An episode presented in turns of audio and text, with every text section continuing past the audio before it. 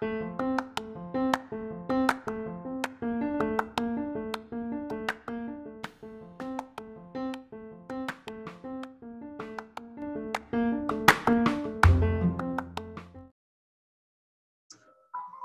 tarde, bom dia, boa noite. Para quem estiver aí, voltamos. É, hoje é episódio 34, o outro foi o 33, eu que falei errado, sobre é, finanças, coisas pessoais, investimentos, etc.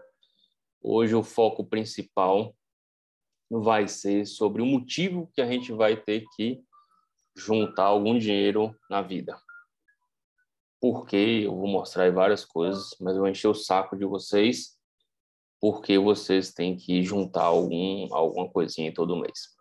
É, eu sou Felipe Tantas Pinheiro, sou médico oncologista, professor da Faculdade de Medicina da UF da Santo Agostinho, AFIA, e faço esse podcast agora faço como já há algum tempo aí para vocês.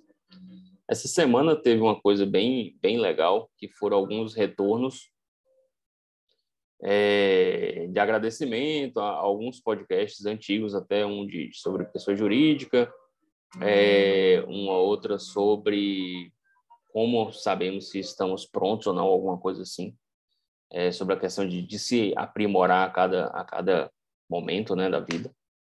É, uma outra pessoa agradecendo que tem se lidado melhor com a questão do, do pós-formado, né, do trabalho médico, com algumas dicas.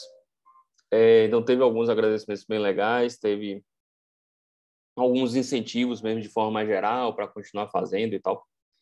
E, e teve gente é, descendo o pau também. É, nunca tinha tido, mas acho que o, o episódio anterior magoou algumas pessoas aí de forma pessoal é, a galera ficou irada.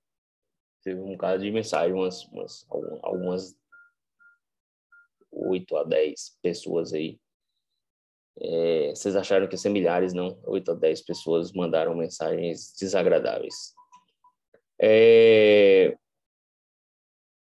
também falaram muito do aí muitas pessoas me falaram do som que estava baixo. Eu estou mantendo o microfone, desliguei tudo aqui para ver se se não abaixa de novo, eu não fiz nada, não, não editei, não, não, não, misturei, não liguei nada, não sei o que, que aconteceu, não. Que abaixou bastante o som é, de uma hora para outra aí no, no, episódio anterior. Espero que, que nesse não, não aconteça.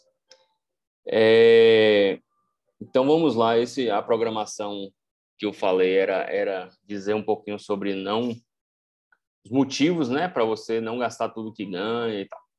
É, teve uma, uma parte relacionada a, a, alguns pacientes, tem partes relacionadas a, a colegas é, recém-formados agora que me esclareceram alguns pontos do FIES, tiveram colegas colocando algumas questões sobre compra de apartamento e financiamento de carro, etc. E aí a gente vai tratar isso tudo nesse, nesse podcast para tentar dar uma geral aí é, nesse podcast, falar um pouquinho sobre Bitcoin também, que me cobraram. Eu já toquei no assunto um pouco. É, não sou fã de, de Bitcoin, estou falando é, muitas vezes me falaram isso também, mas aí não tem jeito. Então vamos lá. É, primeira coisa, muita gente fala, poxa, eu vou ficar economizando, juntando dinheiro e tal. E se eu morrer amanhã, né? Com essa coisa de, de Covid, isso veio muito à tona, assim, eu percebi que pessoas é, ficaram mais ainda com a questão de que a vida é, é efêmera e é mesmo, você pode morrer amanhã, pode mesmo. A gente pode morrer a qualquer momento, alguns com maior probabilidade, outros com menos, mas todos podem, né? Então, ficam se questionando se devem juntar dinheiro ou não, o quanto deve juntar dinheiro, o quanto esse juntar dinheiro impacta no dia a dia. Então, eu deixo de fazer alguma coisa que me dá prazer hoje para juntar dinheiro para quê? Então, o que mais me perguntam é para quê, para quê, para que, que eu estou juntando dinheiro, para que, que eu vou juntar dinheiro e tal. É, eu tenho um salário bom, eu trabalho bem, eu já estou estabelecido no mercado, estabilizado, teoricamente, é, porque ninguém está estabilizado em canto nenhum. Mas perguntam muito para quê, para quê, para quê. Então, vou citar alguns exemplos do que eu acho que é útil para te motivar ou te esclarecer ou tentar esclarecer o motivo que devemos fazer reserva, seja lá de que forma for. Então, nesse podcast especificamente, não vou entrar no mérito aonde você vai juntar o dinheiro. Você junta onde você quiser, até debaixo do colchão, não é o indicado, mas onde você quiser. Então, não vamos entrar nesse mérito, você junta onde você quiser. Vamos entrar no mérito de por que devemos é, juntar dinheiro. Se você, a primeira coisa que falam é, ah, se eu morrer amanhã, fica tudo aí. Vai ficar tudo aí, vai ficar tudo aí, é a frase muito comum, né? Vai, vai morrer e vai deixar tudo aí. É verdade, vai, vai deixar tudo aí. Se morrer, aí vem um pensamento meu, e, e aprendi com, com, com, com um tio. Se morrer, tá resolvido. Vai deixar aí, deixa aí. É, se morrer, você não, morto não paga conta de luz, não paga conta de água, não paga hipoteca, não paga o financiamento, morto não paga nada. Então, se morrer, está resolvido. Não tem o que resolver se estiver morto. A questão que o povo fala, e muita gente fala, ah, se eu morrer vai ficar tudo aí. Eu entendo que é, poxa, eu juntei, eu trabalhei para ganhar, vamos botar em números para ficar mais claro, eu trabalhei para ganhar 100 reais esse mês. E eu podia torrar os 100 reais com as coisas básicas da vida, pagar aluguel, 50 reais, depois pagar mais as coisinhas essas ali fixas. E ia sobrar, é, 30, sobrou 30 reais nesse mês. E aí eu podia torrar os 30 reais, eu podia fazer uma pequena viagem, eu podia gastar num jantar massa com minha namorada, eu podia fazer uma reforma na, na garagem da casa, sei lá, comprar uns utensílios eletrônicos bobo que eu quero. É, então, eu podia torrar isso. Eu, eu, eu trabalhei, eu, eu, me sacrifiquei, entre aspas, trabalhando, né? Muita gente pensa dessa forma. Ganhei o dinheiro, parei juntei 30. E aí, como tem que juntar, eu só gasto, eu podia ter torrado 30 em coisas agradáveis para mim, para minha vida, para minha família. Aí eu juntei 20, porque a maioria dos livros fala para juntar entre 20 e 50% do que você ganha, ah, todo mundo fica em 20, beleza, 20 satisfatório. Juntei 20 e gastei só 10. Então eu podia ter gastado o triplo do que eu gastei com coisas de lazer e tal. É, e morri amanhã. E aí passa-se a ideia de que, poxa, eu passei 10 anos juntando. E quando eu ia usufruir, eu morri. É essa ideia que a pessoa tem quando você fala em juntar dinheiro. Então eu não vou juntar, porque eu posso morrer amanhã. Então eu vou gastar hoje o que eu ganho esse mês, porque amanhã eu posso morrer. E aí é uma ideia bastante, no meu entender, errada, porque você não junta hoje para gastar quando tiver 60, 70, 80. Estou procurando eu mesmo, pessoalmente, viver a vida e aproveitar a vida no dia de hoje, mas é, lendo filosofia, alguns livros que eu cito aqui, mas bastante estoicismo, é, clássicos mesmo de Aristóteles, não que Aristóteles seja estoico? É, o estoicismo, os clássicos do estoicismo, lendo clássicos como Aristóteles, Platão e outros, a gente entende é, e, e começa a pensar que podemos ter prazer e aproveitar a vida sem essa febre consumista que está tomando conta de tudo, no sentido de trocar de tudo o tempo todo, comprar tudo o tempo todo. Então, eu penso que você pode aproveitar assim, a vida de hoje, você pode fazer um belo jantar com sua namorada, reformar a sua garagem e tal, mas tudo tem que ser é, na medida correta. Como é que faz? Ah, qual é a medida correta? É planejamento. Então, se você ganha 100, gastou 70 com as coisas que não tem como não gastar, coisas do dia a dia essenciais. Escola do filho, aluguel, condomínio, é, comida, tal. Gastou 70. Sobrou 30. Você vai juntar 20 ou 15, sei lá, sua ideia. Vou juntar 15 e vou gastar 15 com coisas de lazer. Mas eu preciso de 45 para reformar a garagem. Então eu vou juntar 15 para juntar mesmo a longo prazo, investimentos, seja valor, seja lá o quê. E os outros 15 eu vou juntar para a reforma da garagem. Então, eu vou juntar durante três meses e vou fazer a reforma. Eu quero fazer a reforma da garagem, vou fazer, mas não faça.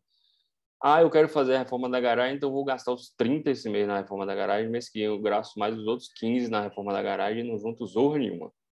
No meu entender, isso está errado. Essa ideia de que ah, eu não estou aproveitando minha vida, juntar dinheiro vai morrer, é uma ideia errada. Você pode aproveitar a vida, o dia a dia, curtir o seu dia a dia, o hoje, e pode, ao mesmo tempo, se programar e precaver para um futuro difícil. Ah, mas o futuro vai ser difícil, você é negativo, você pensa que tudo vai acabar, o mundo vai explodir, tará, tará.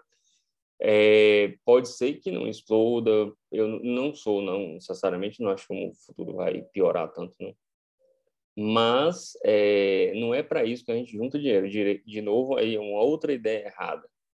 Juntar dinheiro a longo prazo não significa que você está achando que o, o, vai dar tudo errado, que você é pessimista, etc.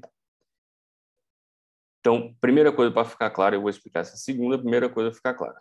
Se programe, faça sua planilhazinha básica, que tem um podcast que eu falo que vai com calma nas planilhas. Tem uma aí desses que eu gravei planilha tem que ser simples e básica. Faça a planilha básica lá. Você vai gastar por mês, o quanto você vai juntar por mês de porcentagem, o quanto você vai gastar em lazer. Ah, vou gastar 10% do que eu ganho em lazer. Ótimo, beleza. Tenho nada contra. Mas você vai juntar 15, 10, 20 todo mês, os próximos 30 anos, 40 anos. Joia. A ideia é essa. Não pode é, deixar de curtir a vida para juntar, nem deixar de juntar para curtir a vida. A gente tem que ter um equilíbrio nisso aí. Segunda coisa que eu estava falando é, ah, é, eu vou curtir lá na frente, tal. Vou curtir lá na frente, vou é, torrar tudo. Não tem sentido isso, não tem sentido porque o mundo não vai ser tão terrível, eu não sou tão negativo, as coisas vão ser lindas, eu vou trabalhar até 80. Joia, tomara, ótimo, beleza. Eu penso em, em trabalhar 75, 80 numa carga horária menor, mas penso, eu gosto do que eu faço. Mas não é se der certo e tal, beleza, mas eu tenho que me proteger de coisas que possam acontecer. Eu posso ter uma doença grave, ter que parar de trabalhar, eu posso aumentar muito os custos da minha casa porque uma filha foi fazer um intercâmbio, uma outra filha passou na faculdade particular, algum ente querido adoeceu, eu quis fazer uma nova formação com 60 anos de idade. É, eu, hum, eu continuo trabalhando com 80, mas os valores que o mercado pagam uh, daqui a 50 anos vão ser menores do que o de hoje. Então, por mais que eu seja positivo, eu tenho que me organizar para ter alguma reserva interessante no momento da velhice, que é um momento com planos de saúde super caros, é, autonomia no sentido de trabalho, dificuldade de arrumar um emprego, dificuldade de mudar de emprego, é, mais importante do que jovem, força de trabalho mesmo mental e física menor no idoso, sem dúvida. Então, eu tenho que me proteger de um possível problema. Ah, e se eu chegar lá com 70, eu vou ter não sei quantos milhões na conta e eu vou deixar. Aí vem a mesma ladainha. Eu vou morrer e vou deixar tudo aí. Deixe, agradeça a Deus que você não precisou usar as coisas que você juntou para um possível problema na velhice. Deixa para suas filhas, para o que você quer, doe, se vire, faça o que você quiser. Mas eu penso que é muito melhor você chegar na velhice e estar sobrando do que chegar na velhice e estar faltando.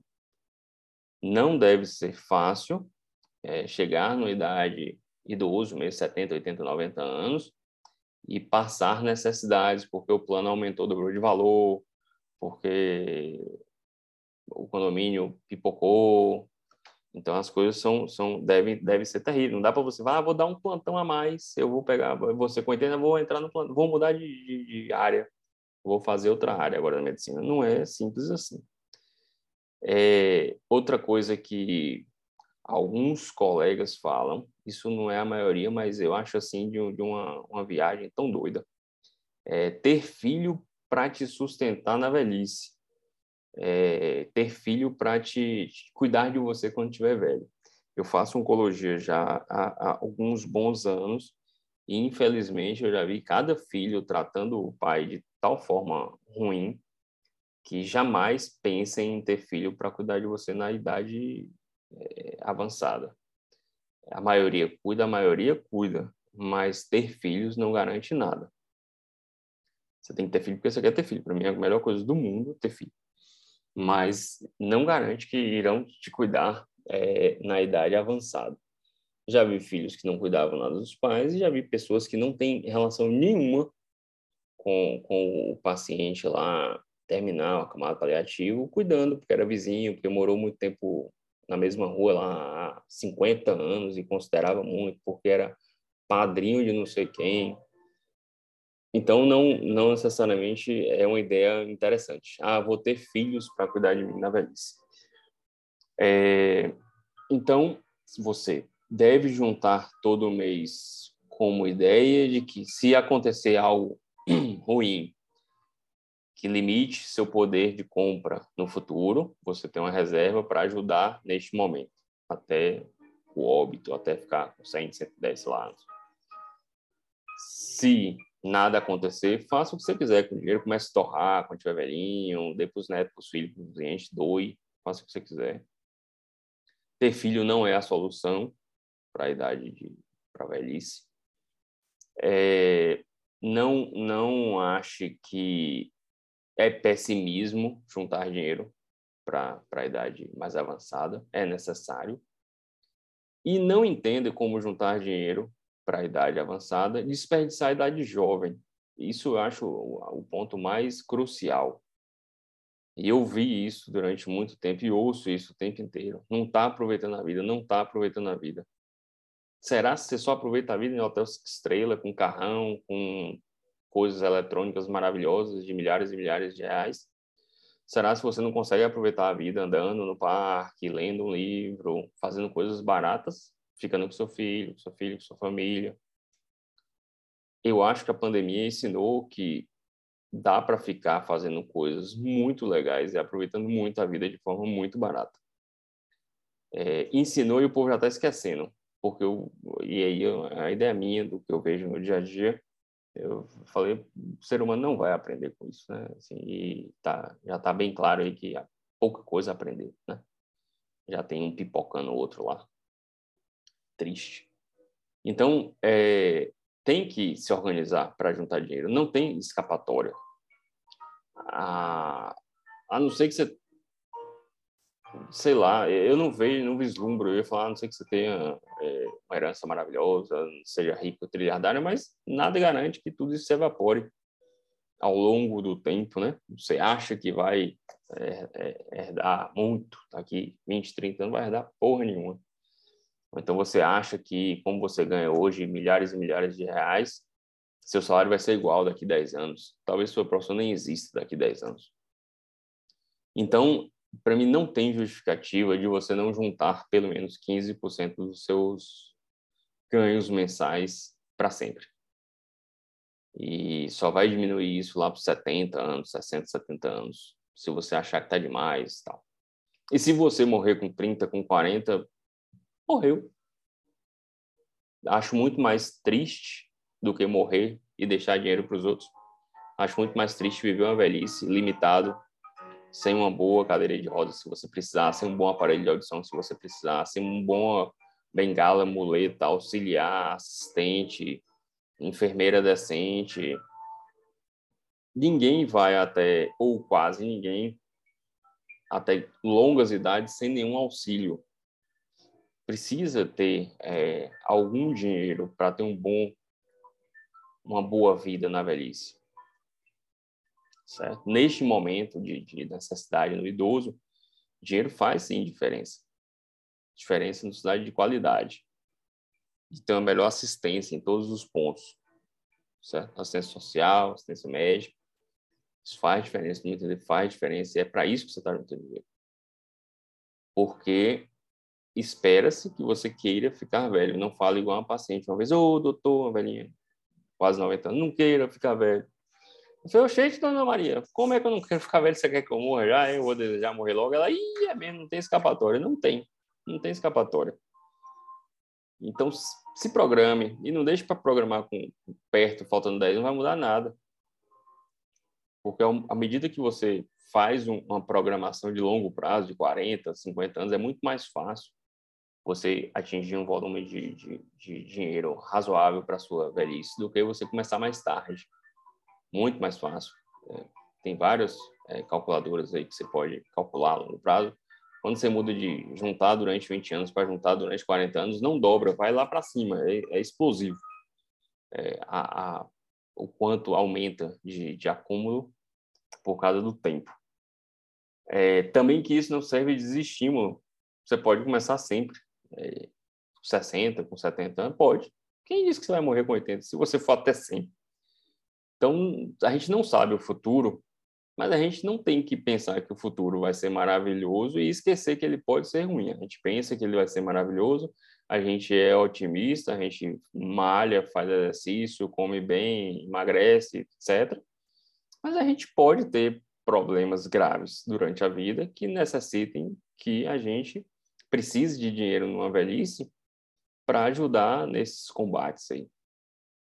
Então, não deixem de se organizar financeiramente.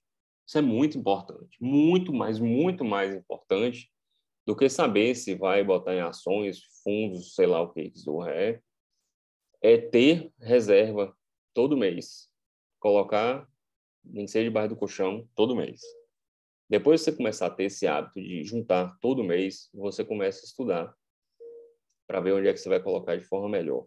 Mas o que vai fazer grande diferença na vida quando você for um velhinho, se Deus quiser, vamos ser velhinhos, é ter juntado suficiente para nos dar tranquilidade na idade avançada.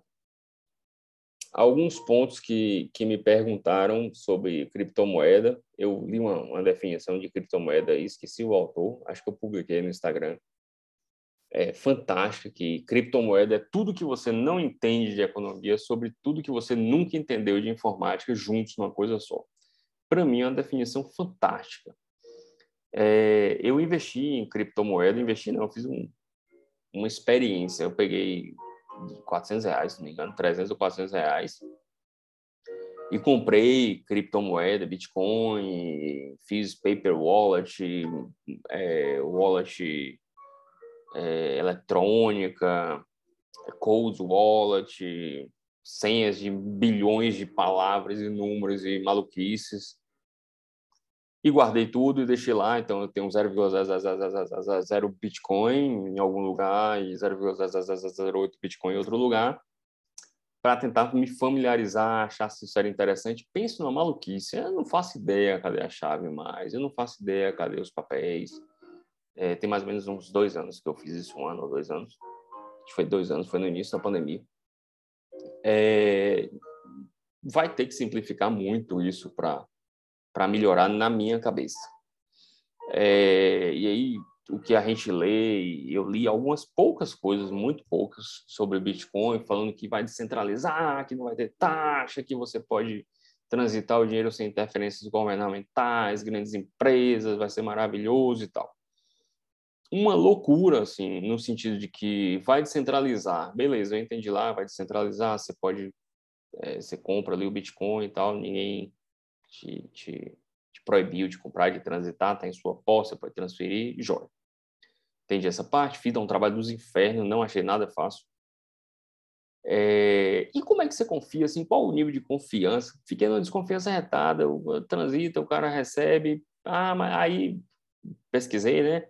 Como é que você vê quem você confia ou não para comprar e tal. Se você não quiser minerar, porque minha ideia não é minerar, não, não vou minerar nada. Eu quero comprar Bitcoin, tá? entendendo como moeda. Igual eu compro dólar, eu compro Bitcoin. Ah, não, aí você vê lá é, o, o, grau de se o, se o vendedor é 5 é estrelas, 10 estrelas, ouro, medalha, sei lá. Achei bizarra a explicação, é, parecendo compra no Mercado Livre, medalhinha para quem está vendendo, e é mais ou menos, na minha cabeça, igual. Então, para mim, não está descentralizando nada. Tem alguém lá vendendo para mim, eu preciso confiar nesse alguém, igual eu preciso confiar nos bancos, igual eu preciso confiar nos governos na hora de, de moedas. Me decepcionei nesse ponto e posso estar tá totalmente errado. Quem entende Bitcoin sempre me escalda, me manda um bocado de vídeo, um bocado de coisa para ler, eu leio, leio, leio e, e continuo nessa ideia Aí comprei também via é, alguns aplicativos ou portais, tal, mercado Bitcoin, acho que foi mercado Bitcoin, não sei o quê, cobra taxas lascando o cano. Não tem banco que cobre taxa tão alta quanto o mercado Bitcoin cobrou quando eu comprei. Não sei como é que está agora, mas é bizarro, bizarro. Então descentralizou o quê? Nada. O mercado Bitcoin virou um, um banco. Foi o que eu entendi. Eu tive que fazer um cadastro, fiz uma senha, comprei, beleza. Lá, beleza. Lá eu acho que eu lembro assim. Mas eu paguei tanta taxa que acho que ficou negativo. Então, não enfiou, não entrou em minha cabeça, sou velho, é, não entrou em minha cabeça esse negócio de Bitcoin, moeda, moeda de criptomoeda, não entrou. Não acho prático, não acho nada prático na questão de, de usar como moeda. E no mercado, que eu fui hoje comprar carne, e pagar a carne lá em criptomoeda. Sabe? Não, não entrou na cabeça, tá lá os, os 0,0001 Bitcoin, que deve estar tá valendo nada agora, né? Acho 400 reais, né? juntando os, os pacotes, papéis, se eu achar os papéis, se eu lembrar da senha. Tem, tinha uma senha que tinha, acho que 20, 20 palavras em diversas línguas, uma maluquice total. Não é para mim, assim, não, não é para mim. Pode ser que seja para você. Ótimo, joia, jogue duro, pode diversificar, não vejo problema nenhum, tem colegas que adoram mas acho que eu não falei por conta disso. Não é para mim, não acho interessante, mas acho que vale a pena estudar. Continuo lendo, vendo matérias, lendo livros e tal. Leio, livros só li um de, de criptomoeda, tem de zorra nenhuma. É, leio matéria, vejo vídeo e tal, e continua embaçado é, na minha mente. Não, não tá claro, não. É, é isso. Então, finalizamos aí mais um podcast. Muito obrigado mesmo. Espero que o áudio fique decente e espero que isso sirva de estímulo grande para manter um hábito super saudável de curtir a vida, aproveitar o dia a dia e economizar alguma coisa todo mês o resto da vida. Abração e até a próxima.